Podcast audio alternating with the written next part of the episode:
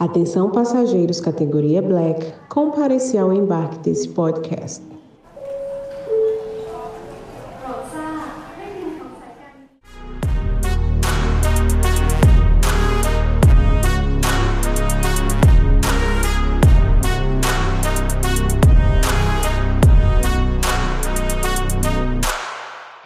Olá, seja muito bem-vindo, seja muito bem-vinda ao Papo de Black, nosso podcast onde nós falamos sobre vendas, principalmente empreendedorismo e também sobre mentalidade, né?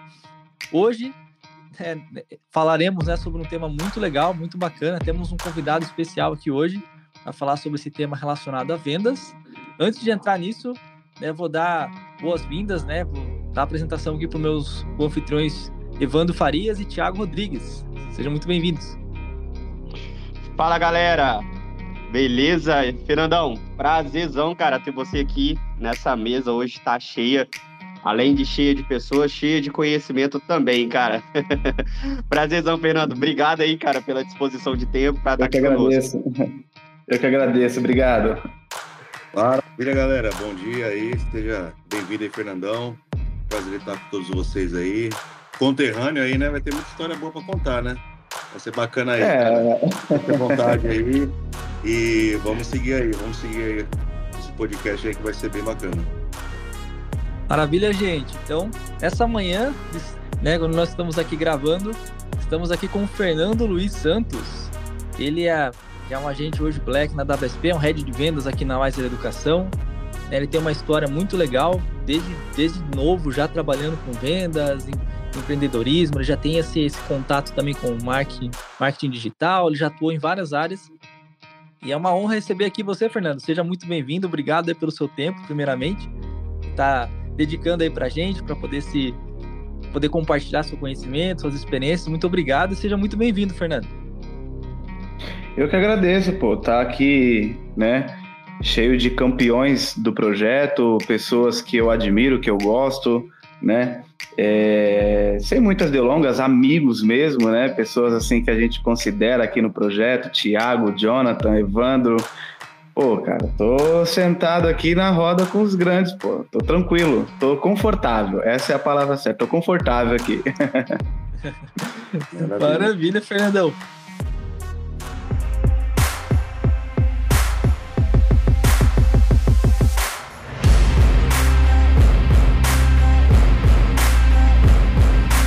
Cara, um, um, assunto que nós pensamos, né, quando trouxemos você, como chegamos à conclusão ali, né, de te chamar, é porque você tem uma história muito bacana. É uma história bem interessante, que nós é muito relacionada com vendas, tem questões de superação, tem as suas, a sua, sua área espiritual também, que é, um, é uma coisa muito forte na sua vida, né, muito marcante, uma coisa que você trabalha bastante. E eu queria, Fernandão, que você compartilhasse um pouco com as pessoas, que muita gente não conhece ainda a sua história, muita gente né, conhece você, com certeza, mas é, a sua história de vida, a sua formação, queria que você compartilhasse um pouquinho com a gente, como, como, como que você começou aí na, na, na, sua vida, a sua história, seu início com as vendas, como que foi, Fernandão? Cara, sem censura? Sem censura, pode falar.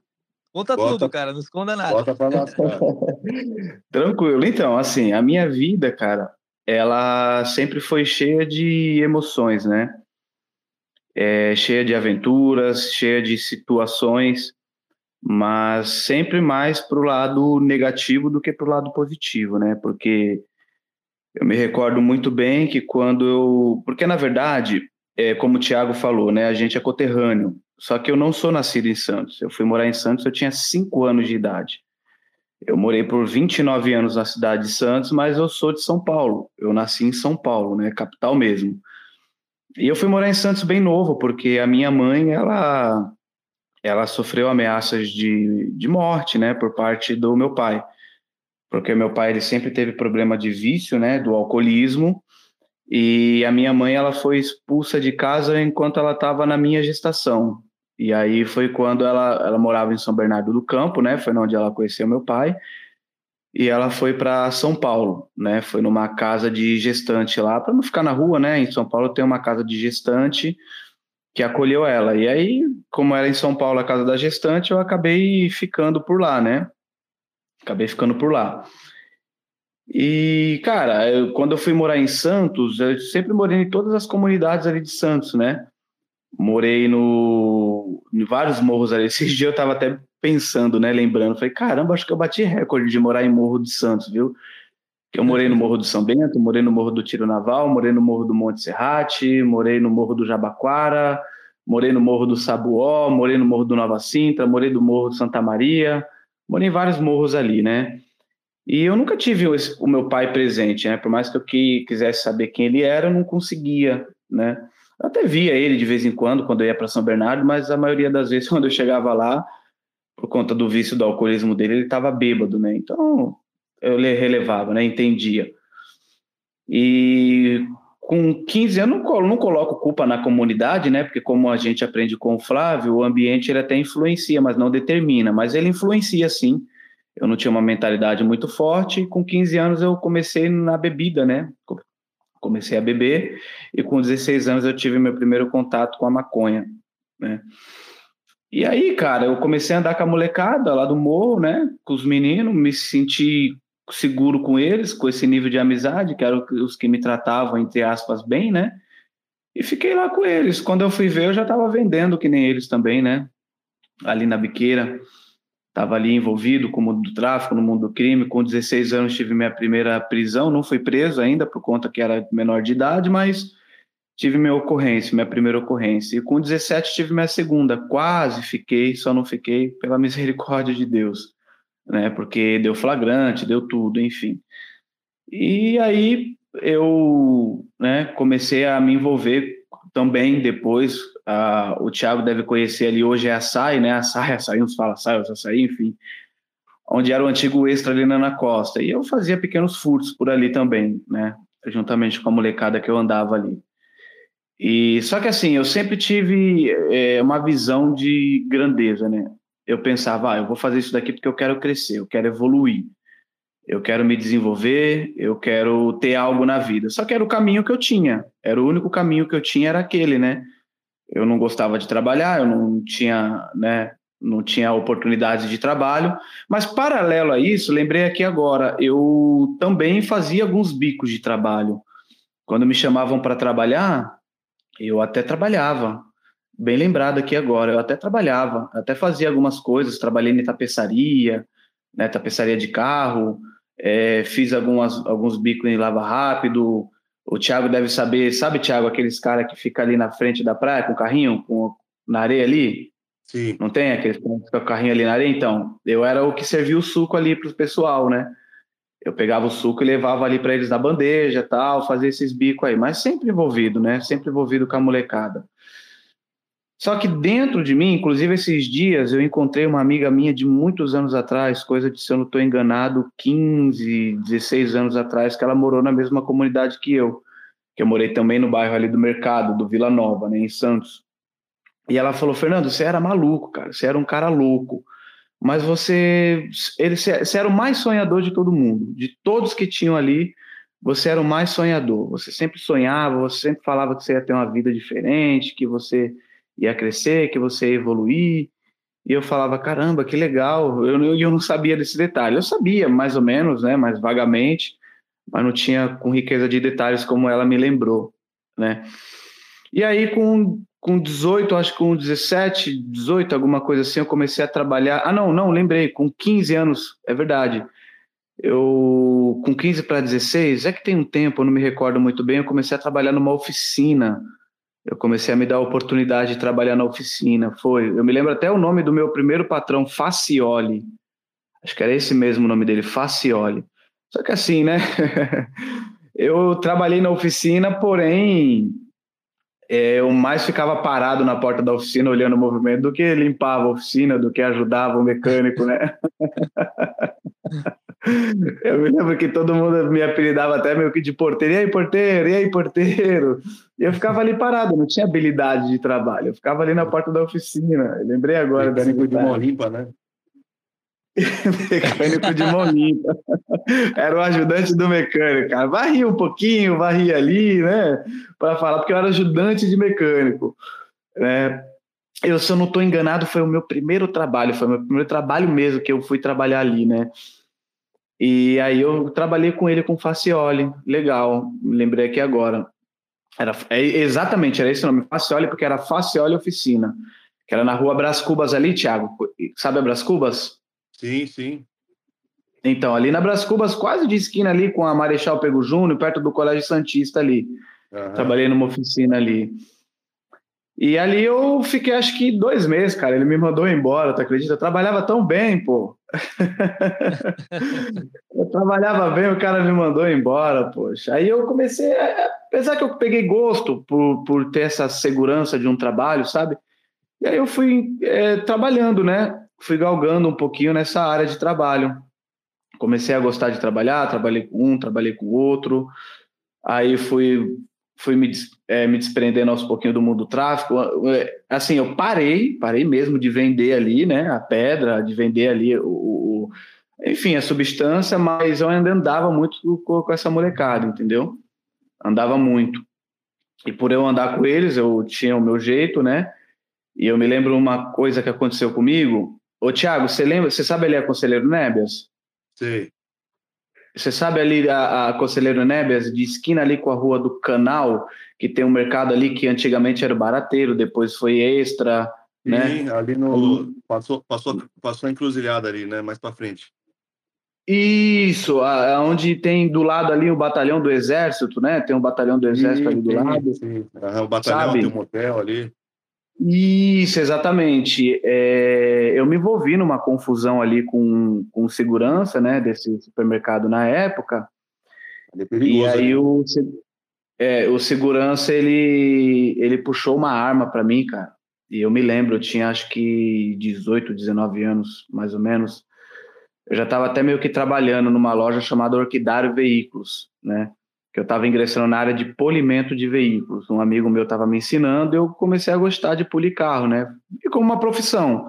Você vê como eu, um, eu sou um cara aberto a oportunidades.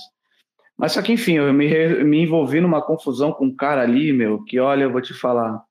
O cara puxou uma pistola, eu nem sabia que o cara estava armado, e o cara quase me matou. E eu, por que, que eu sabia que ele estava querendo me matar? Porque eu, teve pessoas que entraram na frente, mexeram no braço dele e a arma dele ficou meia para lá e para cá, né? Não conseguiu é, mirar certinho em mim, mas mesmo assim o cara ainda me deu uma coronhada que estourou meu olho, estourou meu nariz e eu fiquei sangrando, bola de sangue. Eu me lembro disso até hoje. Meu casaco ficou cheio de sangue. Eu comecei a correr todo ensanguentado no meio da rua.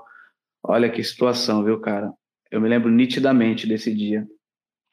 Só que eu sempre quis mudar de vida, eu sempre quis crescer. Na minha cabeça, eu sempre que é, não era a vida que eu queria, né? E com 19 anos conheci minha esposa, né? Conheci a Andressa. É, a Andressa morava no Morro do Tiro Naval, ali em Santos, né? Eu morava também ali na Tiro, né? Porque minha mãe, quando conheceu meu padrasto, minha mãe morava ali no mercado, na Bras Cubas, e meu padrasto morava nesse Morro do Tiro Naval. Então ficava intercalando, né? Mercado Tiro Naval, mercado Tiro Naval, e eu conheci a Andressa ali, com 19 anos, né? Conheci a minha esposa que está comigo até hoje, vai fazer 16 anos me conheceu muito novo, ela tinha 15, e com três meses que eu conheci a Andressa, ela já estava grávida de mim, né? Com três meses só de conhecido. Porque eu sempre fui, né, moleque de rua, tal, ela sempre de casa, do lar, enfim. Uh, e eu comecei a trabalhar, né? Comecei a gostar bem da Andressa, eu já trabalhava, mas comecei a me empenhar mais nessa área de trabalho, já estava um pouco fugindo dessa área de essa molecada, meu, dessa criminalidade mudei de bairro, fui morar ali na Vila São Bento, Thiago. Sabe a Vila São Bento, né? Sim, sim. Fui morar ali na Vila São Bento, né? E, e o Jonathan, me diz aqui, cara, como você falou que a gente está em parceria, estamos em amigos aqui, quanto tempo eu tenho aqui ainda? Fica à vontade, cara. Pode contar a sua história o tempo que você quiser, cara. Ah, legal, legal. Conheci a Andressa, né, cara? Mas mesmo assim, puxa, eu vivi um, falar a palavra certa, o inferno no casamento. Por quê? Porque eu não tinha estrutura sentimental, né? Não tive um pai, não, nunca tive referência de casamento, né? Nunca tive alguém que fosse feliz no casamento. Minha mãe sempre teve esse problema, né? Brigas com os cônjuges que ela tinha, com meu padrasto, que ela tá até hoje. Meu pai, né? Meu pai, só para vocês terem noção, tem cinco filhos e cada um de um casamento. Nossa. Né? É, cinco filhos e cada um de um casamento. E eu não tinha essa referência, né? Então, quando eu comecei a namorar com a Andressa, que eu casei com ela, fomos morar juntos, eu ainda usava, né? Eu não estava mais como antes com a molecada, mas mesmo assim eu ainda usava, né? Eu ainda usava maconha, bebia, né? Andava meio que com a molecada ali na Vila São Bento, então, né, Tiago? Nem se fala, do, atrás do Museu de Arte Sacra ali, né? Bem atrás ali mesmo. Então eu eu vivi um inferno ali, Candressa. Depois disso, cara, me lembro até, até hoje, a gente foi de morar de favor na casa da minha sogra, lá no Morro do Santa Maria. Já ouviu falar de Santa Maria ali, Tiaguinho? Já, já. Mas bem ali no miolo mesmo, na favelinha, misericórdia. Uhum. Morei ali, cara, na favelinha ali. Olha, acho que foi um dos piores lugares que eu já morei, cara. Sem exagero, assim. Eu sei que eu depois eu vou postar, né, esse podcast lá no meu nas minhas redes sociais. Tem pessoas que eu conheço de lá também que me seguem, que isso, que aquilo, que me vê hoje como uma referência, né? Mas eu não vou gourmetizar a miséria. Lá é tenso mesmo, cara. Lá é complicado. Eu nunca vi um lugar para morrer tanta gente igual ali na mão de polícia. Cara. Nunca vi, né? E não fora isso de bebida, disso, daquilo. E eu fui morar ali. Só que eu comecei a trabalhar mesmo, né? Carteira registrada, tudo. Comecei, aí eu larguei de vez, né? Prometi para Andrés, falei: "Não, não vou mais mexer com essa vida e tal, esquece. Eu quero você, vou ficar contigo". Ela já estava grávida, já estava, né, grávida da minha primeira filha, Laís. E aí eu falei: "Não, eu não vou mais mexer com essa vida não". Mas eu andava com a molecada, né? E ali no, no o Tiago sabe que ali no Morro do Santa Maria tem a Lagoa da Saudade, que é ali no Nova Sintra, né? Tem Isso. a lagoa, tem vários lugares ali. Eu comecei a andar tudo naqueles lugares, cara. Andei tudo ali. E mesmo assim usando, né? Nossa, cara, ali foi, foi tenso. E ali eu via pessoas, é, amigos, né? Que eu criava amizade com, com, com a molecada. Eu vi os moleques do meu lado. Do meu lado, a gente fumava junto, a gente jogava bola junto, a gente trocava ideia junto. No outro dia, cadê fulano? Ah, acabou de receber três, quatro tiros da polícia. Falar, que isso, cara? Tava comigo ontem aqui. É, cara, morreu, mataram. falei, caramba, cara, não é possível. E isso não foi uma vez só, não. Isso foi umas mais de cinco vezes, né?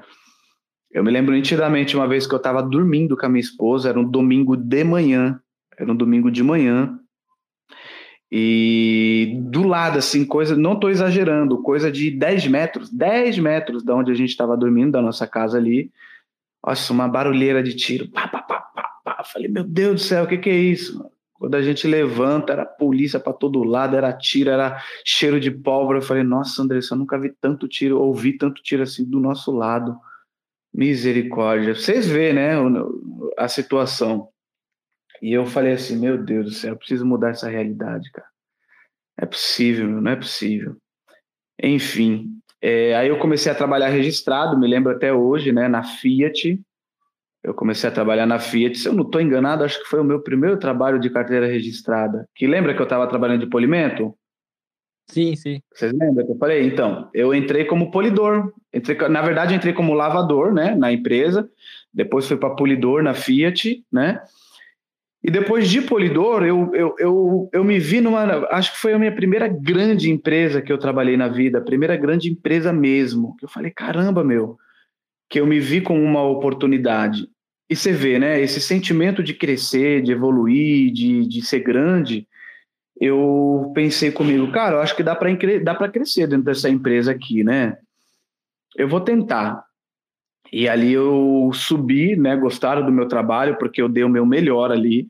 Eu já não estava mais querendo ficar envolvido no mundo do crime, com, a molecada tal, estava me evoluindo, dei o meu melhor e saí, né, desse mundo aí do crime de vez. Só estava andando com, com a molecada mesmo, que isso foi uma foi difícil, né? Só quando eu conheci a fé mesmo que eu parei mesmo, entendeu? Porque era muito difícil. E aí eu falei, cara, eu vou crescer aqui dentro dessa empresa, eu vou dar um jeito. E ali eu comecei a evoluir, crescer, dar o meu melhor, fui o melhor funcionário do setor e me promoveram para encarregado de setor. Eu falei, caramba, que legal, né? Eu recebi ali um aumento salarial por ser encarregado e ali eu comecei a desenvolver meu primeiro, minha primeira liderança de equipe, né? Como eu era encarregado de setor, eu eu contratava, eu podia mandar embora também, né? E só que assim, eu sempre falava muita gíria, né? Imagine as, imagine as peças que eu colocava para trabalhar no, no, no, lugar lá, porque quando chegava o chegava funcionários novos para entrar, para trabalhar, era só figurinha, né? Se é que me entendem.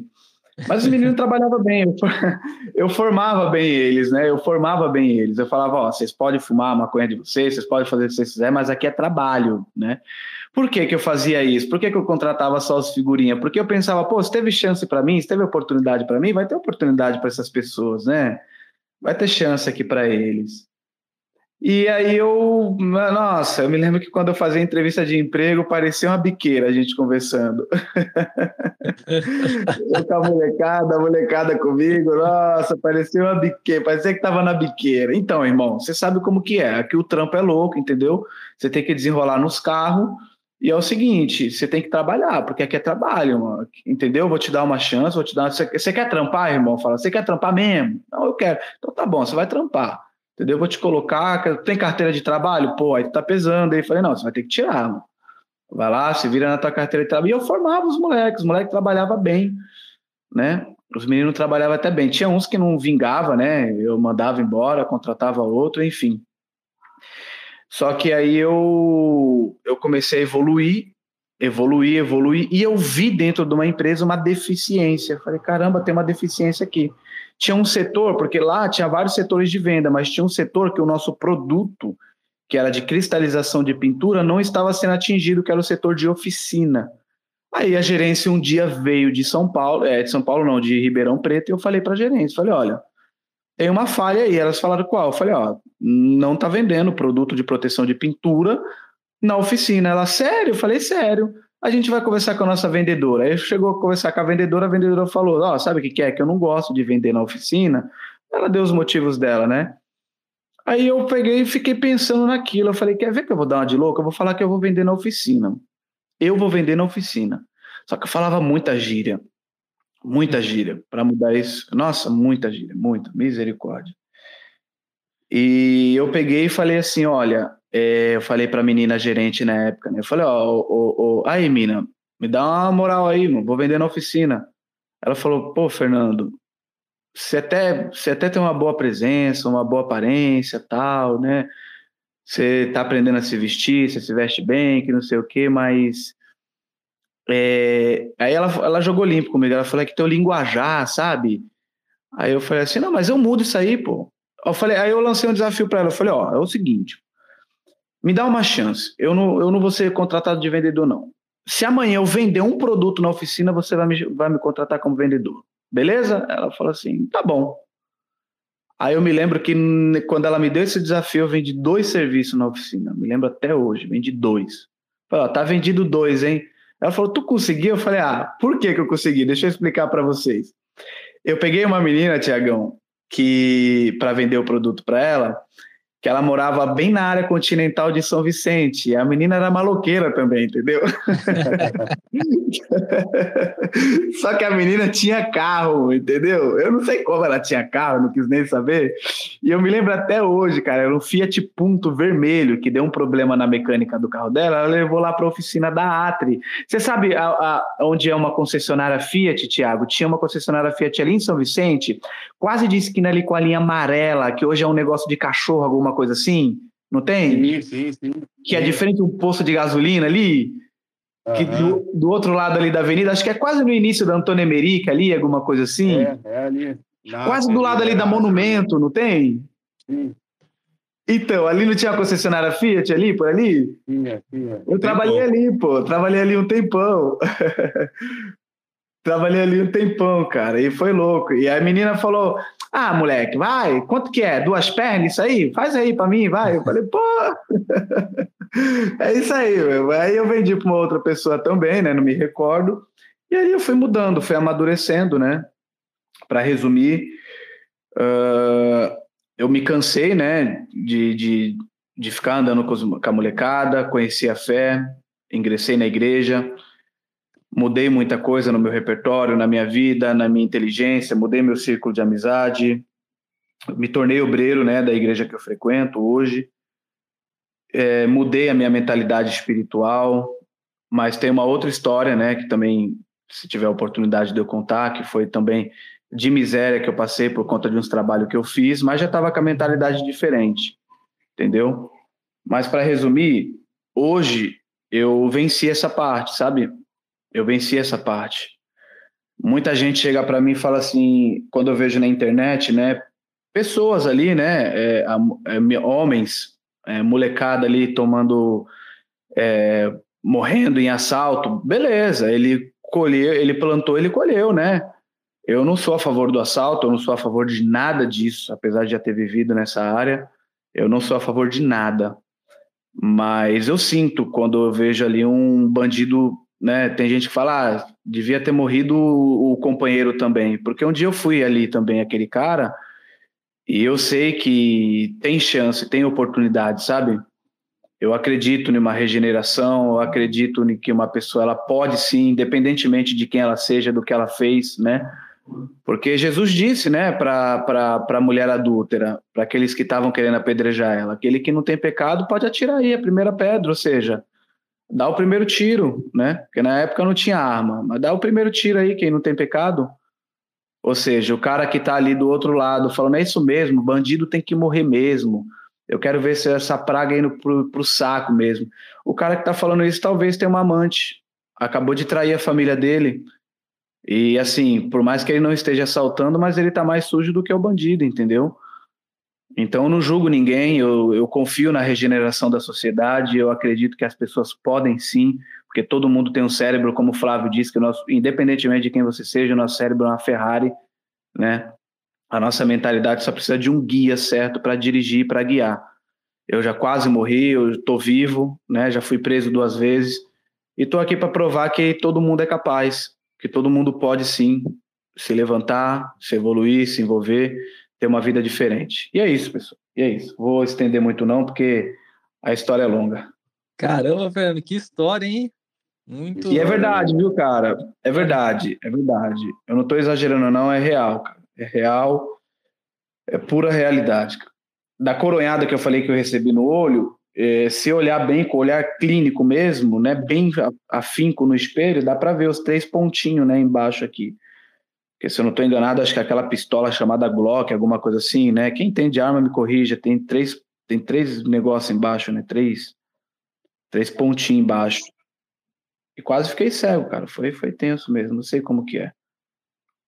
Caramba, Fernando, que história de superação, hein? Realmente é, de pessoas assim que a gente vê às vezes na televisão, em outros lugares, mas assim, de pessoas que eu conheço que tiveram essa essa mudança, conversa tem muitas coisas aqui que eu não sabia. Você está abrindo aqui né, nosso podcast, né, cara? Mas parabéns, Fernando, pela, pela sua determinação né, em mudar de vida. Né? O ambiente realmente é muito difícil superar isso da maneira que você superou, de verdade.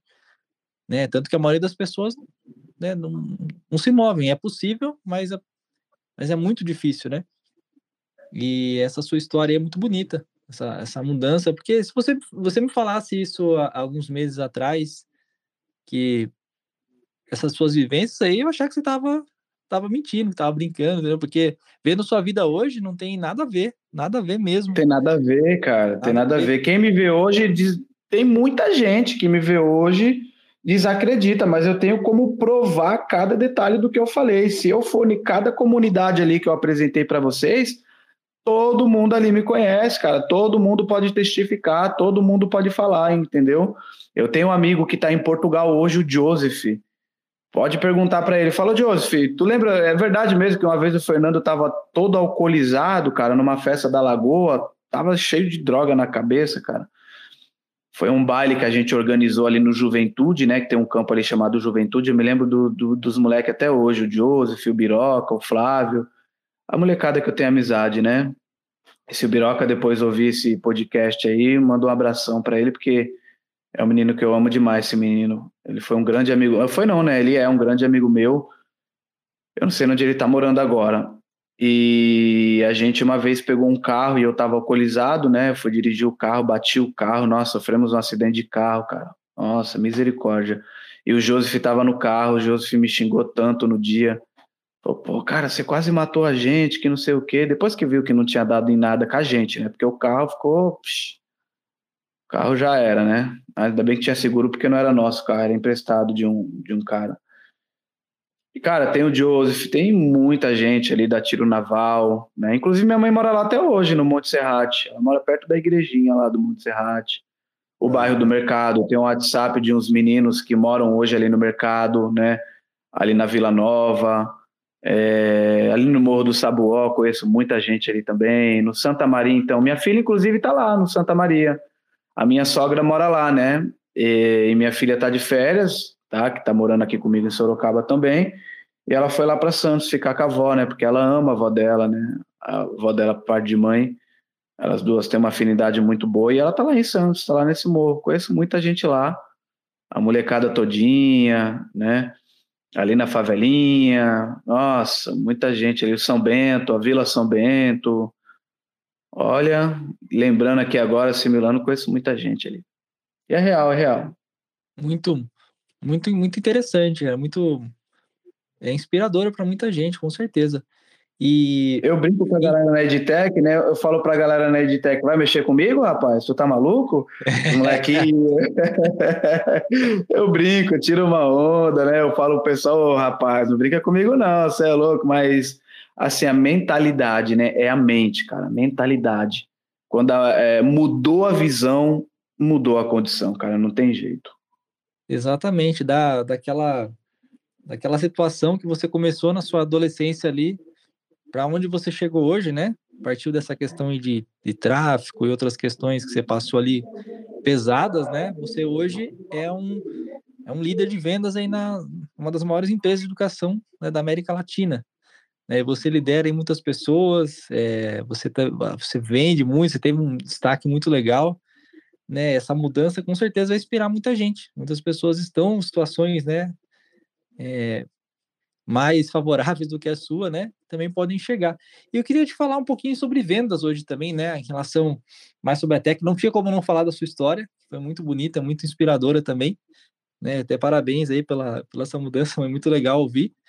E uhum. eu queria entender um pouquinho, hoje a gente vai falar sobre postura, né, do vendedor, posicionamento, né, a questão das vendas. E eu observo você, Fernandão, como um cara muito carismático, um cara muito. Assim, você quebra bem o gelo, você interage bem. Eu não vejo você falando gíria, como você disse ali. Você interage muito bem com as pessoas, né? Você conecta bem. E sobre essa questão da postura, assim, para você, né, com o sucesso que você teve hoje, as coisas que você atingiu, né, é, o que, que você considera importante em termos assim, de postura, posicionamento com o cliente, essa questão de de você lidar ali com, né, você quebrar, você vejo sempre você quebrando gelo, você sempre você leva as coisas de uma maneira leve. Qual postura você acredita que te ajudaram a chegar aí onde você está hoje, é, relacionado com as vendas nesse, nesse projeto que você está hoje? Cara, então, é... eu não conhecia muito bem a área de vendas, né? Aliás, eu até, é, eu até fazia vendas, eu até eu até entendia um pouco sobre vendas, mas eu comecei a gostar de vendas quando eu trabalhei na concessionária, né, que eu falei para vocês. Eu comecei a gostar de vendas por quê? Por quê? Porque eu via o, alguns companheiros meus de trabalho ali no, na, na concessionária que vendiam carros, né? Que vendiam carros e vendiam outras coisas, mas eles eram da área de vendas. E eles sempre eram o que ganhavam mais, né? Eles sempre ganhavam mais. E eu me lembro na época que o meu salário que eu ganhava lá era sempre quase 1.200, 1.300, alguma coisa assim. E quem vendia ganhava na média ali de 4 mil, 3.500, 4 mil, 4.500. Eu falava, pô, acho que legal, hein, eu ganhar 3.500, 4 mil, né? Eu comecei a me interessar por vendas, pela grana, né? Eu falei, cara, é, vendas dá dinheiro, né? Eu ficava comentando lá com o pessoal. E aí eu queria vender, eu queria aprender a vender, né? E nisso que eu comecei a querer aprender a vender, eu vi essa oportunidade, conforme eu mencionei, né? De vender lá no setor da oficina. E aí eu comecei a vender ali, né? É, o, o produto de proteção de pintura E ali eu comecei a ser visto com olhares diferentes. Eu só precisava de um norte, né, de uma direção. Eu comecei a vender ali o produto. Eu estou tentando lembrar aqui se foi isso, foi na Atre de São Vicente, bem lembrado. Eu comecei a vender o produto, a desenvolver ali, e depois a vendedora, né, que vendia geral, ela recebeu uma oportunidade para ir para um outro setor, ia ficar uma vaga de vendedor em aberto, e o vendedor que estava vendendo era eu, né? E aí o pessoal desceu lá para me dar o treinamento. Eu comecei a vender, a desenvolver, cara, de uma maneira extraordinária. Por quê? Respondendo a sua pergunta. Porque eu tinha um script de vendas, né? Só que na minha mente, venda era dom. Eu tinha esse, eu pensava que para vender a pessoa tinha que ser, tinha que ter um dom, né, de vender. A pessoa tinha que ter uma habilidade na fala. E coitado de mim, eu falava em gíria, poxa, né?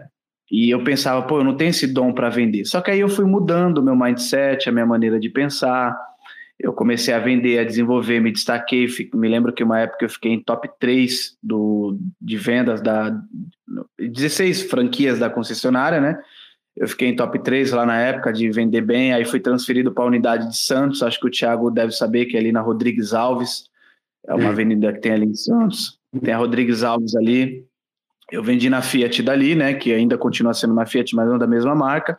E depois eu comecei a desenvolver a área de vendas, cara. Trabalhei na, numa loja de tapeçaria. Acho que o Thiago deve conhecer também a Caioa Tapete. Você já ouviu falar da Caioa, Thiago? Sim, bem conhecido, sim. Trabalhei na Caioa Tapetes, ali em Santos, na área de vendas. Me destaquei. Uh, comecei a trabalhar na área com, de arquitetos, né? Comecei a trabalhar com arquitetura. E tudo isso, cara, aprendendo com as pessoas que já faziam, né? Uh, e assim, no projeto que eu estou hoje, eu já vinha de uma bagagem de vendas, né? Porque eh, fora isso, depois eu me apaixonei de uma maneira tão grande pela área de vendas, cara, tão grande que eu tinha, por mais que as pessoas, né, é, não deem tanto crédito para a área de vendas, eu tinha orgulho de falar que eu era vendedor. Falar, não, eu gosto de vender, eu sou vendedor. Que, do que, que você trabalha, Fernando? Eu sou vendedor, eu falava, né? E aí, cara, eu, eu tive uma, um pequeno projeto, né? Uma parceria que eu fechei de sacolas personalizadas, eu, mas só que era meu projeto, porque eu estava tomando conta da cidade de Santos. Eu visitava a loja de porta em porta, né? E vi ali a necessidade das pessoas terem sacolas com o logo delas, e elas não tinham. E como nosso produto tinha um ticket baixo, eu pegava ali e oferecia para elas e fechava. Eu, teve uma época que eu estava com uma carteira aí de aproximadamente 60 clientes, né? Só que aí a parceria não deu certo, enfim. Aí eu acabei fechando. Aí depois abri um projeto próprio meu de pão de mel gourmet, comecei a vender em restaurante, lojas. Um cliente muito grande meu, Thiago, você lembra da Tivity que tinha ali em Santos? Lembro, não sei se ainda tem. Isso, que inclusive era de frente até uma caioa, né? Ali no centro de Santos. É, eu comecei a vender ali na Tivit, né, os pães de mel, né, comecei a desenvolver ali. É, abri esse projeto por inexperiência, não consegui é, ir mais adiante com esse modelo de projeto. Aí parei com o projeto. Enfim, vendi bastante coisa, vendi suco. Uma vez eu peguei uma caixa térmica, vendi um monte de. Em Santos fala chup-chup, né? Tem lugar que fala din-din, sacolé, enfim. Vendia chup-chup, né, ganhava dinheiro. Só que, cara, eu sempre estava disposto e aberto a querer uma oportunidade para mudar a minha vida, sabe? Eu falava, cara, eu quero algo para mudar a minha vida. E foi quando eu conheci o projeto de criptomoedas, né, que é um projeto que, olha, eu não gosto muito de comentar, né, mas como estamos em amigo aqui, eu, eu vim disposto a me abrir era um projeto fake news, né? Um projeto de pirâmide financeira. Eu realmente não sabia, estou sendo bem sincero, tá? Eu cresci muito nesse projeto, mas por conta desse projeto ser um projeto fraudulento, eu caí muito também. Aí uma outra história, tive três ordens de despejo, né? Estando nesse projeto, voltei a morar em comunidades. É, não foi fácil para mim. Tive luz cortada, tive água cortada, gás cortado. Nossa, foi tenso porque eu crescia, caía, crescia, caía. Não tinha experiência financeira, né, na época, então o que eu crescia acabava, infelizmente, torrando aí de uma maneira errada, tá? Mas só que eu sempre pedia para Deus uma oportunidade, né, porque eu já estava na igreja, estava na fé, estava com estava com o espiritual legal, tive meu encontro com Deus, já estava melhorando a minha família, a minha cabeça no tema da minha fé, né? E eu pedia para Deus uma oportunidade. Eu falei, Senhor Jesus, eu me lembro de uma oração que eu fiz. Eu olhei para o céu, falei, Deus, por favor, me dá uma oportunidade, uma oportunidade só, meu Deus, eu te peço. Né? Até falei, em nome de Jesus, me ajuda. E um tempo depois, a oportunidade da WSP. Não estou no meu melhor cenário na WSP, mas olha, é um ambiente que me acolheu, né? Vocês me acolheram de uma maneira extraordinária, meus amigos. Esse carisma que você comentou, Jonathan, é, lógico, eu aprendi muito na questão da minha fé, mas a gente uniu o útil ao agradável, mas esse ambiente favoreceu muito também.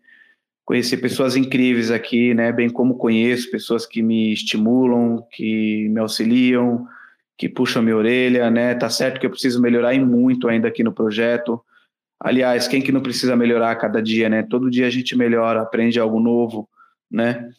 Mas as pessoas que estão um pouco evoluídas do que eu aqui nesse projeto estão me auxiliando, estão me ajudando, me ensinando, cara, o passo a passo. Fernando, não faz isso, faz desse jeito, faz aqui, faz dessa forma. Eu de coração aberto, né, disposto a aprender, tô ali pegando um pouquinho de cada, né? Você mesmo, Jonathan, quando você foi lá na Edtech, eu falei, pô, senta aqui do meu lado, não sei se você se recorda. Eu falei, quero ouvir você entrevistando, né? Quero ouvir um pouquinho, porque, cara, eu gosto. O Thiago, mesma coisa. Eu falei, pô, Thiago, já. Eu não sei se o Thiago vai lembrar, mas já falei, pô, Thiago, grava uma entrevista aí, deixa eu ouvir você entrevistando, né? O Evandro, quando foi na Edtech, por quê, cara? Porque eu gosto de agir essa humildade. Eu gosto de ouvir as pessoas, eu gosto de entender, entendeu? Aí eu junto um pouquinho de cada, pego um pouquinho de cada um dos senhores e vou evoluindo, né? vou me desenvolvendo e para se desenvolver aqui, porque eu quero, porque eu achei a oportunidade de mudar de vida, né? Esse projeto da WSP, entendeu? E é um projeto que tem me formado a cada dia mais, cara. O gostoso aqui é que é isso, é que todo santo dia eu aprendo algo novo aqui. Eu me desenvolvo, evoluo, conheço pessoas novas, eu crio amizades, eu crio vínculos, eu fecho negócios, eu faço feliz, sabe? É legal, cara, é legal. Muito legal. E o Evandro gostaria de fazer uma pergunta agora, ele me falou aqui, uma, uma, direcionando para isso para você. Fernandão, cara, muito legal poder ouvir sua história, bem emocionante aí eh, poder ouvir. E, cara, realmente, não fazia a mínima ideia, né? Já sabia de algumas coisas aí que você tinha vivido, né? Por alguma, algum certo, alguma certa proximidade que a gente tem, mas não tão assim, né? Tão a fundo, cara. E poder te ver hoje, Fernando, é, realmente, cara, é um testemunho de vida gigantesco que você tem. É, quando eu fui em Sorocaba aí, cara, uhum. na EdTech, é, você foi uma das pessoas, assim, que mais bem me recebeu, né? Pô, cara, a gente nem tinha tido um contato, assim, próximo, você veio, cara, me abraçou, falou, pô, Evandro, prazerzão ter você aqui e tal. Achei bem interessante. Agora, ô, Fernando, o que que eu queria, cara, é, te perguntar aqui, foi, foi vindo, né, algumas questões aqui na, na minha memória, e você falando, cara, tudo que você viveu, e aí você começou naquela oficina, né? Já entrou no âmbito de vendas. Eu queria entender, Fernando, o quanto a sua experiência de vida, e aí tanto na vida, né, depois de você ter sido transformado, igual você falou, quanto no antes também, quando você vivia, né, ali nos morros, fazendo aqueles, aqueles trabalhos. Cara, o quanto isso, Fernando, olhando para trás hoje, impactou onde você tá, cara? O que, que você acredita, assim, que, pô, esse, esse ponto aqui da minha vida me fez com que hoje eu alcançasse tudo aquilo que eu estou alcançando? Cara, boa pergunta, pertinente. O que impactou, cara, foi o pensamento crítico. Eu não tinha isso, né? Na minha visão, o que, é o pensamento crítico? que impacta até hoje, né? É, a minha pergunta era, cara, não é possível que a minha vida vai ser essa, cara. Não é possível. Eu ficava pensando, não é possível. Eu, é, eu via, eu via pessoas, sabe, evoluindo, pessoas crescendo. Eu via pessoas é, com a vida maravilhosa, sabe? Eu falava, por que para uns dá certo e para outros não dá certo, cara? E esse questionamento que eu tinha dentro de mim foi o que era o que me alimentava. Era o que me alimentava e o que me alimenta até hoje, porque até hoje eu tenho esse pensamento crítico. Eu tenho essa esse questionamento dentro de mim. Pera lá. Por que que para um dá certo, o outro não? Eu sempre tenho isso dentro de mim. Por que, que fulano consegue e fulano não consegue? Por que, que fulano vai para frente e fulano não vai para frente? Por que que para uns dá certo e para outros não? Cara, eu tenho que saber por que que para esse fulano tá dando certo. E é óbvio, né, que também entrou, é, cara, Deus, todo o crédito a ele, respondendo nitidamente a tua pergunta, Deus, cara. Não tem como eu não dar o crédito para ele, cara, nesse momento, porque é, eu me aproximei muito de Deus, sabe? Mesmo quando eu era da loucura, mesmo quando eu era maluco, tinha momentos que mesmo quando eu era maluco, que eu era novo, né, que eu estava ingressando na loucura, eu me lembro que tinha momentos, cara, que eu olhava para o céu e eu orava. Eu orava, eu falava com Deus, eu falava, meu Deus, me ajuda. Eu lembro nitidamente. Uma história bem interessante aqui, cara, que eu lembrei aqui agora, é que é, hoje, né? Hoje eu não acredito mais nisso, nesse misticismo, mas quando eu era moleque, cara, eu sempre fui muito sortudo, né? Nessa parte de ver estrelas cadentes. E eu ficava, eu vi uma estrela cadente, eu me lembro que uma vez a pessoa me ensinava, ó, oh, quando você vê uma estrela cadente, você tem que fazer um pedido. E aquilo interiorizou dentro de mim, né?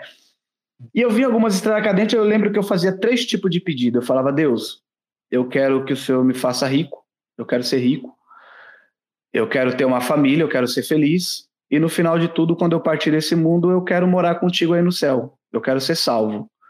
Né? Porque aí é uma outra questão, muito de crença individual de cada um, mas eu acredito, né, que quando a pessoa morre com Deus, ela sobe, quando ela não morre, ela desce. Enfim, aí vai de cada crença. Eu, falo, eu quero morar aí contigo, né?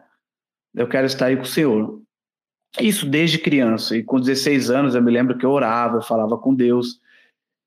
E Deus, acredito eu, que foi me dando esse pensamento crítico, esse pensamento de pesar na balança as coisas, né? De, poxa, por quê, meu?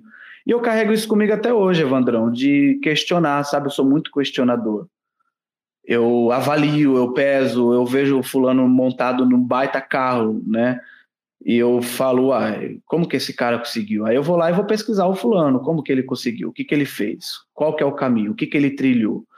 E esse pensamento crítico, né, tem muita gente que tem o pensamento crítico como algo ruim, mas não é ruim.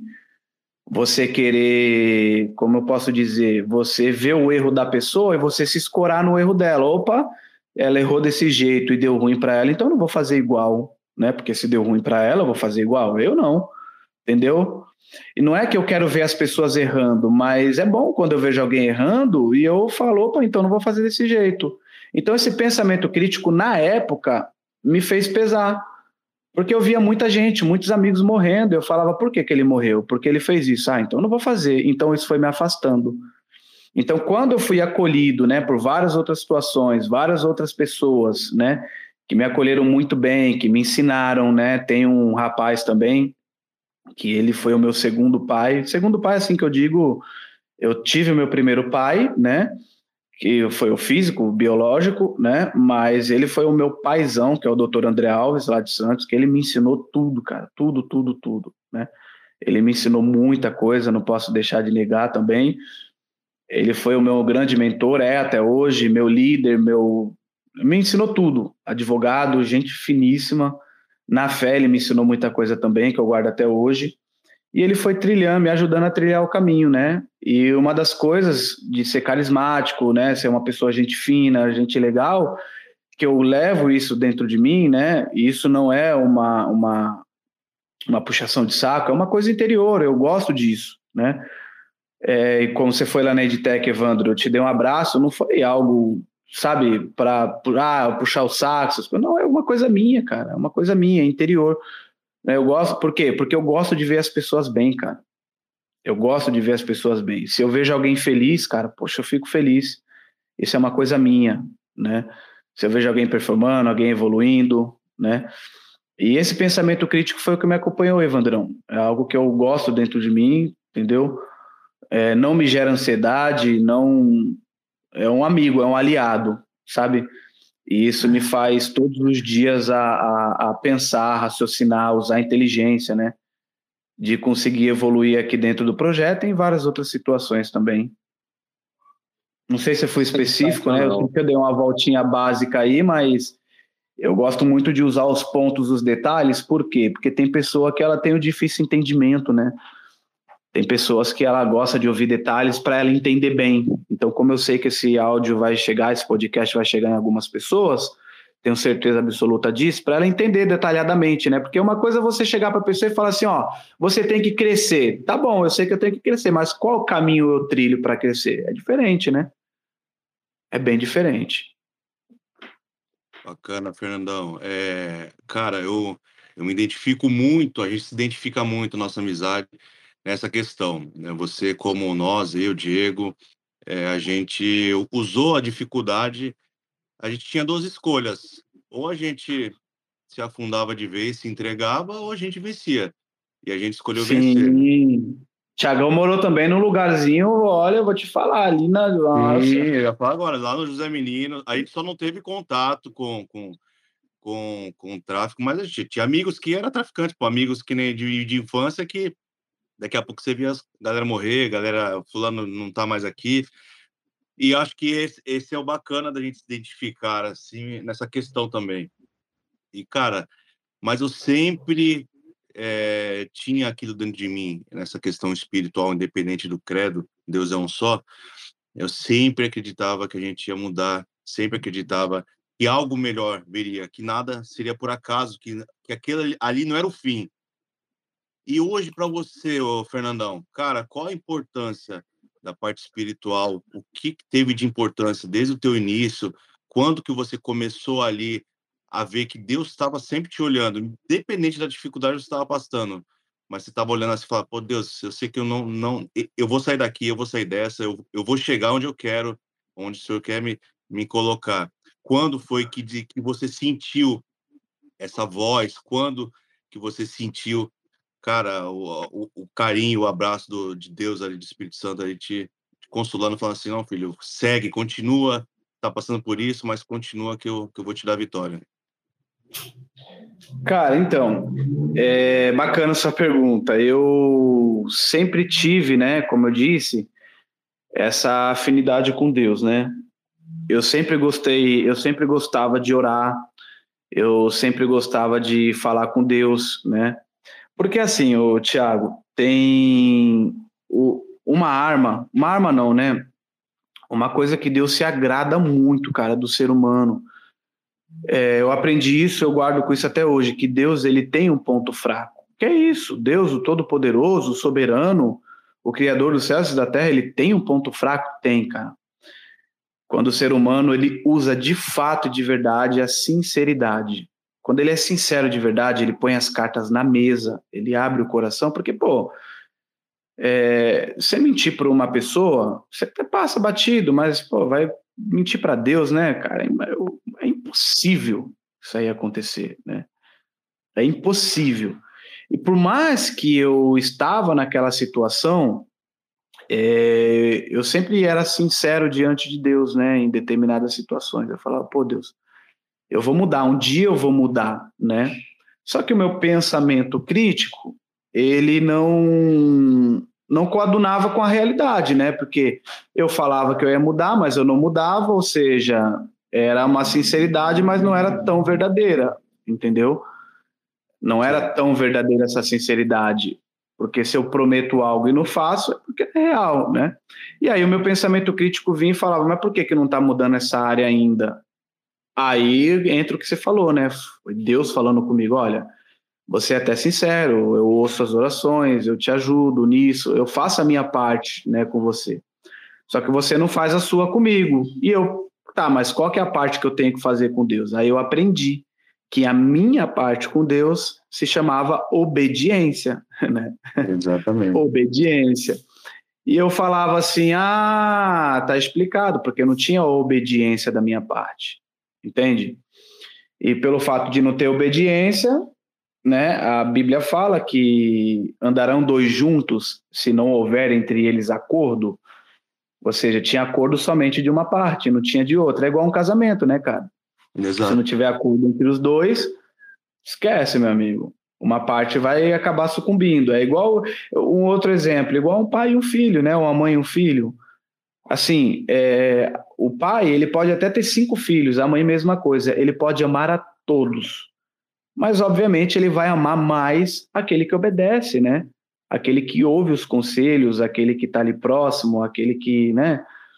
Então, assim, não havia obediência da minha parte. Aí, no dia que eu entendi que tinha que haver a minha parte, o meu lado da obediência, aí eu cheguei para Deus e falei, né, que entra o que eu, que eu mencionei aquela hora de abandonar as amizades. Eu falei para Deus, Deus, então o que que eu tenho que fazer? Qual que é a minha parte? Olha, não foi fácil, porque Deus foi falando, né, ó, você tem que parar de andar com essa molecada. Aí eu, caramba, meu. Aí às vezes eu tava de boa em casa, tinha acabado de vir da reunião da igreja, Aí quem ia lá na minha porta me chamar? A molecada. E aí, Fernando? Eu falava, nossa, meu Deus do céu. E aí, beleza? E, aí? e eu falava, não, então, cara, eu tô aqui de boa com a esposa. Não, que não sei o quê, vamos ali e tal. E às vezes eu até ia, porque não era fácil, né? Não era fácil, mas eu e ia. A, mas a aí, sempre ali, né? Sempre, cara. eu fui cortando, ó, você tem que abandonar a bebida. Eu abandonei a bebida, abandonei as drogas. Ó, você tem que parar agora de mentir, porque eu mentia muito, né? Aí eu peguei e parei. Comecei a parar de mentir, né? Eu mentia demais. Agora você tem que parar disso. Enfim, parei de muita coisa, né? Que não era fácil, cara, porque assim, tava tão enraizado dentro de mim aquilo que não era fácil, né? Cara, teve um dia que eu tomei uma decisão radical. Eu falei, eu vou parar e parei entendeu? Parei. Aí começou a ver mais o mover de Deus, porque, ou seja, a sinceridade é, não veio de meras palavras, né? Porque eu gosto muito de usar o exemplo do rei Davi nessa parte, né? Que Davi, quando ele pecou lá, né? Que ele, todos sabem da história, que ele pegou a mulher lá do cara, né? Falando português, claro Mandou o cara na frente de batalha, o cara morreu. Davi ele ficou cego naquele pecado. Ele achava que ele estava sendo sincero diante de Deus. Até que o profeta Natan chegou para ele e falou: Davi, se fulano fizesse isso, isso, isso, o que, que você faria? Ele: Não, tem que mandar matar um cara desse, tem que fazer isso. Ele falou: Pois bem, Davi, esse cara é você. Ou seja, saiu a venda dos olhos de Davi, né? E ali Davi teve, porque assim, tem o sincero né? E tem o verdadeiro sincero. Ali Davi foi o verdadeiro sincero, né? E quando ele foi o verdadeiro sincero, muita coisa ali mudou para ele, né? Foi o que aconteceu comigo, Tiagão. Entendeu? Quando eu realmente resolvi fazer a diferença, diferente, que nem até hoje, cara. Até hoje eu sou sondado por muitas coisas, né? E eu falo, opa, não, não, não vou fazer isso não, não quero, vou sair fora disso aqui, porque isso aqui vai dar B.O. para mim entendeu? não vou fazer isso aqui não, entendeu? Então é isso. É, se tem uma palavra para resumir, é obediência, né? Sim. É quando o papai falar, é, é, é, outra coisa também que eu abominei, né? Que eu tirei do meu vocabulário, eu falava muito palavrão, cara. De dez palavras que eu falava, sem exagero, sete, oito era palavrão, né? E eu parei, cara, eu parei, parei com isso, falei, não, Deus, eu Falei, não quero mais porque não é um vocabulário legal. Aí eu fui na Bíblia para ver se, né, se, se era. Aí na Bíblia lá estava escrito para não falar palavras torpes, né? Aí eu fui pesquisar a fundo, né? Porque eu sempre gostei de pesquisar. Que isso não agrada a Deus. Aí quando eu vi palavras torpes, realmente é palavrão. Eu falei, caramba, então eu vou parar de falar isso aqui. Ó. Não foi fácil, nossa, não foi fácil. Mas não é consegui. É não é fácil, não é fácil. Mas me libertei, né? Eu entendi que eu... É. Muito legal. Muito legal. A gente falou bastante, né, sobre a questão da sua história, a parte conceitual ali, principalmente mentalidade, né, que nós trazemos, trouxemos, né, todo esse, todo esse, ao longo desse bate-papo, foi, foi muito ali, né, é, foi meio que como a mentalidade toda te influenciou para moldar a sua vida, né, a parte espiritual e também, né, te ajudou, como que te ajudou isso na, na questão das vendas, né? E agora, de uma maneira, a gente vai fazer uma, umas perguntas aqui, dicas práticas, assim, dicas rápidas e práticas aí para quem está vendendo, quem é vendedor, né, quem quer melhorar a questão das vendas, como que você faria assim, uma dica prática, uma que você pode dar para a pessoa aplicar na vida aí de uma maneira simples. Como que você faz assim para você dar essa quebrada de gelo? É muito da personalidade da pessoa, mas você tem alguma algo que você aprendeu na, na no trabalho de vendas em si, para você fazer uma quebrada de gelo ali, para você dar uma conectada mais legal com, a, com o seu cliente? Como que você faz, Fernandão? Eu vejo você fazendo muito isso na prática, mas não, mas não identifiquei muito bem. Cara, assim, quebrar o gelo é, hoje é uma coisa, é um desafio, né? Porque a humanidade, cara, você falou uma palavra certa, tá muito gelada, né? O ser humano hoje, eu não vou generalizar, né? Tem muita gente boa, tem muita gente sorridente, muita gente carismática, mas a grande maioria, cara, por conta da era tecnológica, da internet, anda muito em um casulo, né? Não sei se vocês percebem, né? Antigamente, pô, em um ponto de ônibus ali, todo mundo conversava entre si na hora de esperar o ônibus, numa fila, né? Tinha um negócio mais mais caloroso. Hoje em dia, cara, eu passei esse dia no ponto de ônibus, eu até observei, tinha uma fila enorme, todo mundo no celular, todo mundo quieto, pacato, parado. Eu pensei, falei, nossa, a humanidade tá gelada, cara. Amor frio, sabe? Fiquei pensando. Falei, meu Deus do céu. E quando você, que nem no nosso trabalho, né? Quando você liga ali para uma pessoa, obviamente você vai estar tá falando com uma pessoa dessa também, né? E como que você quebra o gelo, cara? Você, primeiro, você não pode ser uma pessoa gelada também, né? Porque eu não dou aquilo que eu não tenho, porque se eu tento dar aquilo que eu não tenho é falsidade, né? Então você não pode ser uma pessoa gelada, você tem que ser uma pessoa aquecida, porque é igual um vídeo esses dias que eu vi do Thiago Negro, né? Que ele pegou um isqueiro. Foi um vídeo assim, simples, cara. Uma história simples, mas faz todo sentido. Ele estava com dois isqueiros na mão e ele pegou um isqueiro jogou dentro da água. Acho que vocês viram esse vídeo, vocês viram? Eu vi. Sim. Então, ele pegou um isqueiro jogou dentro da água. Aí ele, ele tentou ali acender o isqueiro dentro da água, o isqueiro não acendia.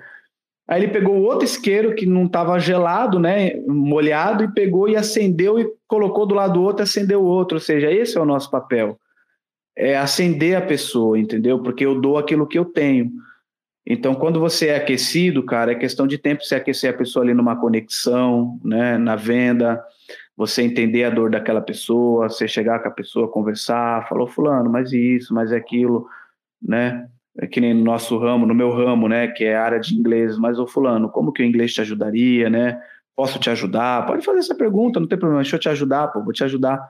Você quer mesmo falar inglês? Ah, eu quero. Então, eu vou te ajudar. Mas você me permite deixar eu te ajudar? Ah, claro, pô, então tá bom. Então vamos lá, vamos, vamos resolver aí, tá? E ali a pessoa ela se sente acolhida, né? Porque às vezes ela não tem esse acolhimento em casa, ela não tem esse acolhimento com a família, ela não tem esse acolhimento no trabalho, e uma pessoa ali né, que ela nem conhece, um estranho ligando para ela, tratando ela bem, diferente, pô, cara, ali já é, muita coisa muda, né? A pessoa sai daquela inércia. Mas para resumir, Jonathan, acredito nisso, né, cara, que é você ser essa pessoa aquecida, né? Porque se você for gelado, meu, um gelado com outro gelado não vai chegar a lugar nenhum. Muito bom, cara, muito legal. Se vir do sul, pior ainda, né? Se for catarinense, minha amiga Pelo catarinense de tá ouvindo isso. Tem não, aí você tá levando pro... Bora, Evandro. Aí, não, eu tô falando sentido do coração, tem que ser o coração quentinho. É. Não, mas é o coração gelado. Mesmo, né? Pode falar nome, Thiago? Pode falar nome? Bruna. É, começa com B, vocês querem falar de uma pessoa... Começa com B, o nome começa com B, é isso? Começa com B, termina com. O seu Bruna sobrenome é B também.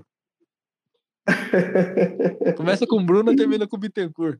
Beijão, Bruno. Você, você mora no nosso coração aí. Brincadeira, é brincadeira Bruna. A gente gosta de você. É brincadeira. Não me compromete. Fernandão. Tem mais alguma pergunta aí? Cara, então, é... porque assim, Fernando, uma coisa que você bate muito na tecla, cara, é a questão da sua fé, né? E assim, são dois hum. lados que eu vejo muito forte aí na sua vida, que é o, a fé e que é o lado espiritual e a área das vendas, né? Foi uma coisa aí que você viveu há muito tempo. Cara, eu queria que você fizesse, é, linkasse, o Fernando, hoje, cara, é, tanto é, o, o, quanto a área espiritual, e aí, claro, vai ter pessoas aqui é, que têm uma fé, né, em um Deus, tem pessoas aqui que não, não tem nenhum tipo de fé, né, espiritual assim, mas acaba acreditando em algo, sabe? E aí eu queria é, que você falasse, Fernando, um pouco desse lado. O quanto, cara, a sua área espiritual impacta no seu dia a dia do trabalho, né? Como lidar ali com o cliente, o quanto de paz isso te traz. Conta um pouquinho, Fernando, sobre, sobre a sua fé, cara, no ambiente de trabalho. Cara, a fé, ela é tudo, né? Eu costumo dizer que a fé é a maior arma contra a dúvida. Entende? Porque é, hoje, hoje, a maior arma, maior arma, e eu falo isso com todos os créditos, com toda certeza, a maior arma que ronda na cabeça das pessoas é a dúvida. É o será, é o se, né? Será que eu vou conseguir? Será que vai dar certo? E se isso der certo? E se isso não der? Né? Que nem. Uh, eu sei que eu posso ser muito criticado aqui, mas eu espero que ajude algumas pessoas também. Né? Que nem tem pessoas que falam assim: ah, mas depressão é uma doença. Realmente, depressão é uma doença. Mas eu posso dizer que depressão é uma doença espiritual. Por quê? Por que, que eu afirmo isso? Porque, cara, uma coisa que a pessoa, que a cabeça de uma pessoa que tem depressão não tem é paz, cara. Ela não tem paz na cabeça. Ela não tem paz de jeito nenhum. A cabeça dela é cheia de dúvidas. Se você conversar com uma pessoa hoje depressiva, o que mais ronda a cabeça dessa pessoa são as dúvidas. Por quê? Você pode ver, prova isso, que a grande, né, a, tem uma grande maioria de pessoas que não aguenta a pressão e se mata, porque a cabeça dela está duvidosa, entendeu? A cabeça dela está cheia de dúvidas. Ela não tem certeza do amanhã dela, entendeu? E a Bíblia fala que Jesus é o príncipe da paz, ou seja, se eu não tenho paz, eu tenho dúvida. Então, estou longe de Jesus. Mas, entendi basicamente a sua pergunta, porque tem pessoas também, né, e eu respeito muito, pelo amor de Deus, que tem a, sua fé. Tem gente que não crê em Deus, tem gente que crê em Deus, tem gente que, que crê no Buda, no Alá, entendeu? Cada um com a sua fé. Né? E eu respeito muito. Mas uma coisa que a fé ela proporciona dentro da nossa mente e da nossa cabeça, tanto no corpo físico, no mental, no espiritual, na alma, enfim, é a certeza, cara. Entendeu? É a certeza de que o que eu estou plantando hoje, eu vou colher amanhã.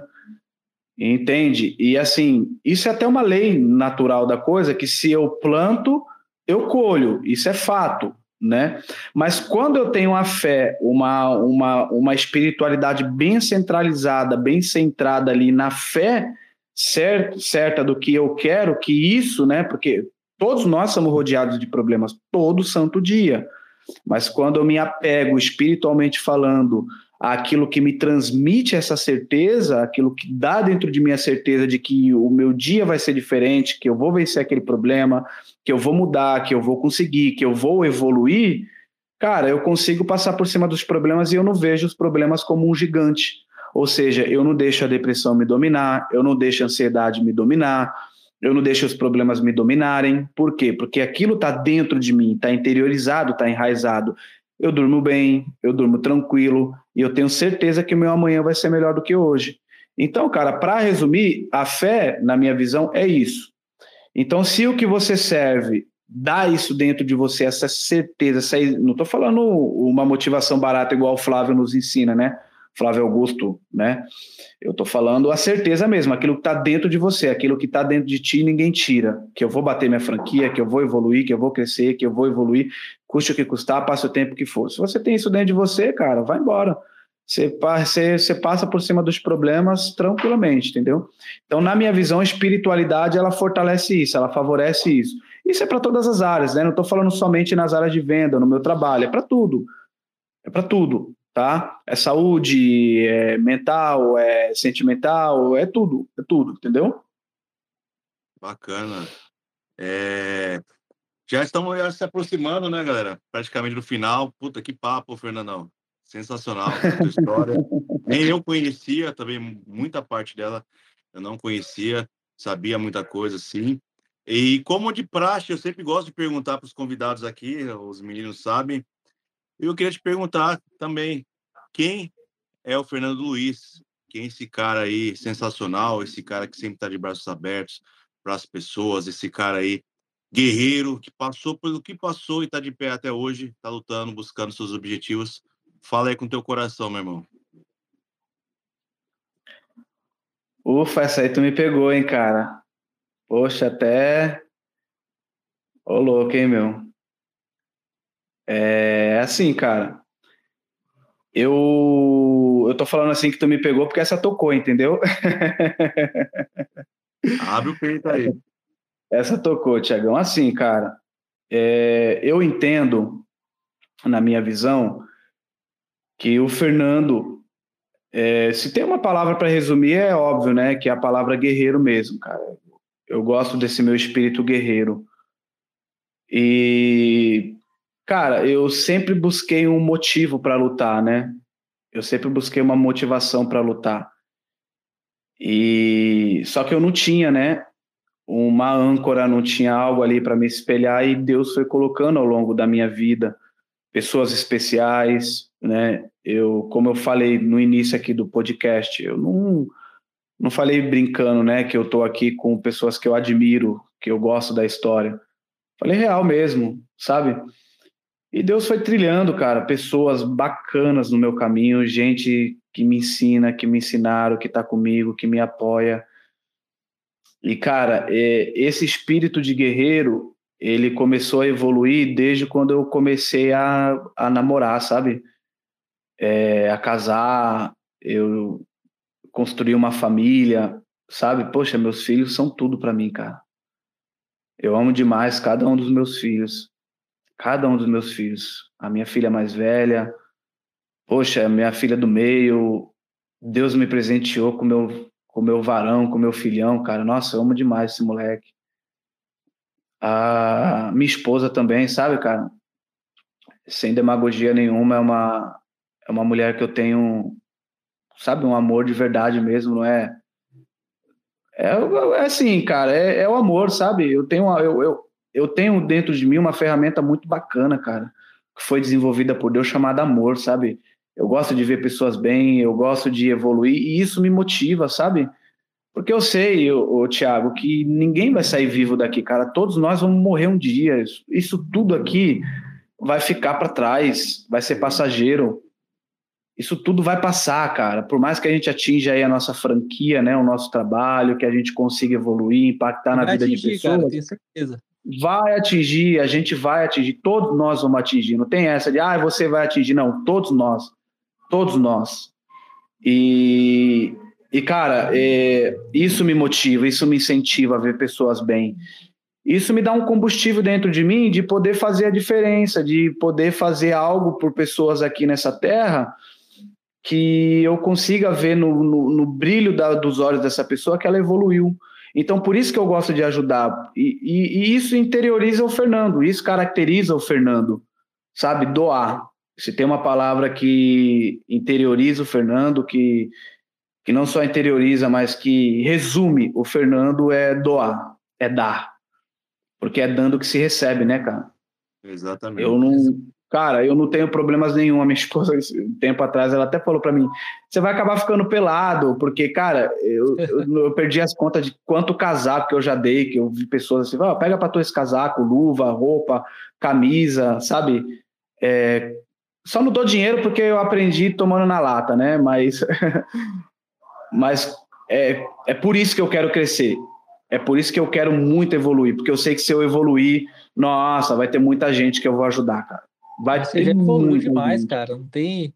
É claro que a gente vai buscar melhoria, mas observando a sua história, imagina, olha para trás quanto você já, quanto você já construiu, quanto você já mudou, quanto você já se desenvolveu, né? Como pessoa, como profissional. E a gente admira demais aí, Fernandão. E Fernando, é, a gente vai entrar agora no nosso final. Foi muito bacana a história aqui. Tá chegando no final aqui. Vamos entrar nas nossas considerações finais, né? Eu vou eu vou concluir aqui, o Evandro também vai falar as opiniões dele, o Tiagão, e em seguida a gente deixa as redes sociais aqui, sua, para que as pessoas possam te encontrar, possam te encher o saco lá, mandar uma mensagem, a gente vai seguir com tudo. E finalizando aqui, é, Fernandão, é, primeiramente, né, obrigado aí por ter comparecido com a gente, ter tirado seu tempo, você que é um pai de família, são três, né? três crianças? Três, cara. Três, três crianças, três. sabe como que é aí, né, correria, para poder fazer. E eu queria deixar aqui, Fernandão, é, minha admiração por ti, cara. Eu já admirava, com certeza, né? É, já, já falei isso para você publicamente, até num, num, recrutamento que nós fizemos aí presencial, quanto você se desenvolve bem no falar, né? Você me ajudou ali, você me apoiou naquele momento. Eu gostei bastante de ver você trabalhando, ver você atuando ali. E eu queria deixar também, cara, é, a minha, minha admiração pela sua história, cara. Foi muito legal a gente poder conhecer é, isso mudou realmente tanto a minha, a minha visão, não sobre você, claro, mas é sobre, sobre geral as pessoas, né? Porque mudou, com certeza, muitas pessoas que estão vindo aqui também quebraram vários paradigmas, várias questões aí, de ouvir essa história da mudança de vida. Eu, eu, eu sinceramente, já ouvi falar, mas é aquela coisa que é muito distante da gente, de pessoas que mudaram suas atitudes, né? E você teve uma mudança muito radical, mas eu conheci o final, não conheci o começo, né? Eu sei quem você é hoje, observando e essa mudança que você teve aí na prática, assim, faz dar uma fé maior, né, nas pessoas. E eu queria deixar aqui, cara, minha gratidão para ti aí, é, pessoalmente, você, né? Eu, eu tive um momento bem difícil no início do ano. Você foi um cara que percebeu ali, mesmo sem eu falar, é, você veio até minha casa, você estava né, aqui na minha família, você me deu um suporte, sou muito grato por isso, cara, de verdade, gostaria de deixar né, isso em público aqui também. E eu admiro muito, cara, obrigado por ter comparecido, foi muito bacana. E agora eu vou abrir para os meus amigos também aqui, né, o Evandro e o Tiagão, na sequência aí finalizarem. Maravilha, Fernando, muito bom te ouvir, cara, muito bom, é confortante poder te ouvir, tá? Obrigado mesmo, amigo, é, pela disponibilidade, né, por passar esse conteúdo. Tenho certeza que assim como eu, o Jonathan e o Thiago aprendeu aqui com você, é, até, até, cara, você também é uma inspiração para mim, ô, Fernando, como, como é, o cabeça da casa, sabe? Dá para ver que, assim, em relação à família, cara, você é um cara que expõe muito isso, né? Que você, pô, é um cara que respeita sua esposa, suas filhas, né? Seus filhos. E, cara, você é uma inspiração pra gente também como pai de família, como esposo. E também, cara, por ver aí a tua luta, né? E poder conhecer um pouco da sua história aí, começando a trabalhar desde cedo. Por mais, cara, igual você falou, foi por caminho errado. Mas, cara, você estava ali, você foi apresentado aquele mundo, né? E não tinha ali, aquilo ali, aquilo na sua cabeça era o certo, né? Por mais que não era o correto para a sociedade. Mas, cara, tu estava correndo atrás é, de pô, resolver os problemas de casa, pagar a conta, né? Pelo que eu entendi, você era meio que um homem da casa. Mas, cara, obrigado, tá, Fernando? Obrigado de coração, cara. E tô ansioso aí para estar tá em Sorocaba aí. E acho que mês que vem eu tô por aí para te dar um abraço e te agradecer também pessoalmente.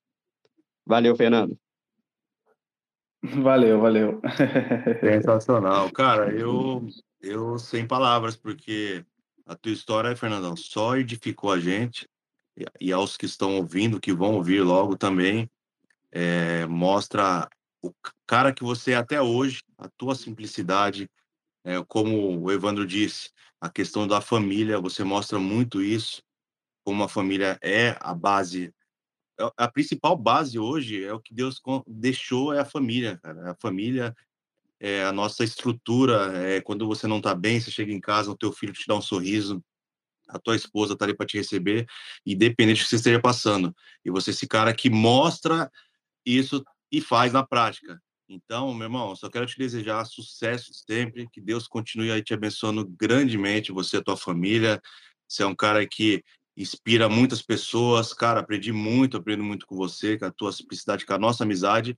E você tem três amigos aqui, meu irmão, você sabe disso e, e mais é oficial aí, você pode contar sempre conosco. Logo estaremos em Sorocaba também, como o Evandrão disse aí. E vamos sim, vamos se encontrar aí para dar um abraço, para tomar um café, para dar risada. E a porta sempre está aberta para você, meu irmão. Tamo junto aí. Te amo tua amizade aí. Valeu, rapaziada. Vocês são sensacionais. Esse podcast aí de vocês, pô, meus, visão de grandeza, hein, meu? Me sinto lisonjeado em ser convidado para um podcast da Wiser. Ó, oh, caramba, que legal, hein, cara?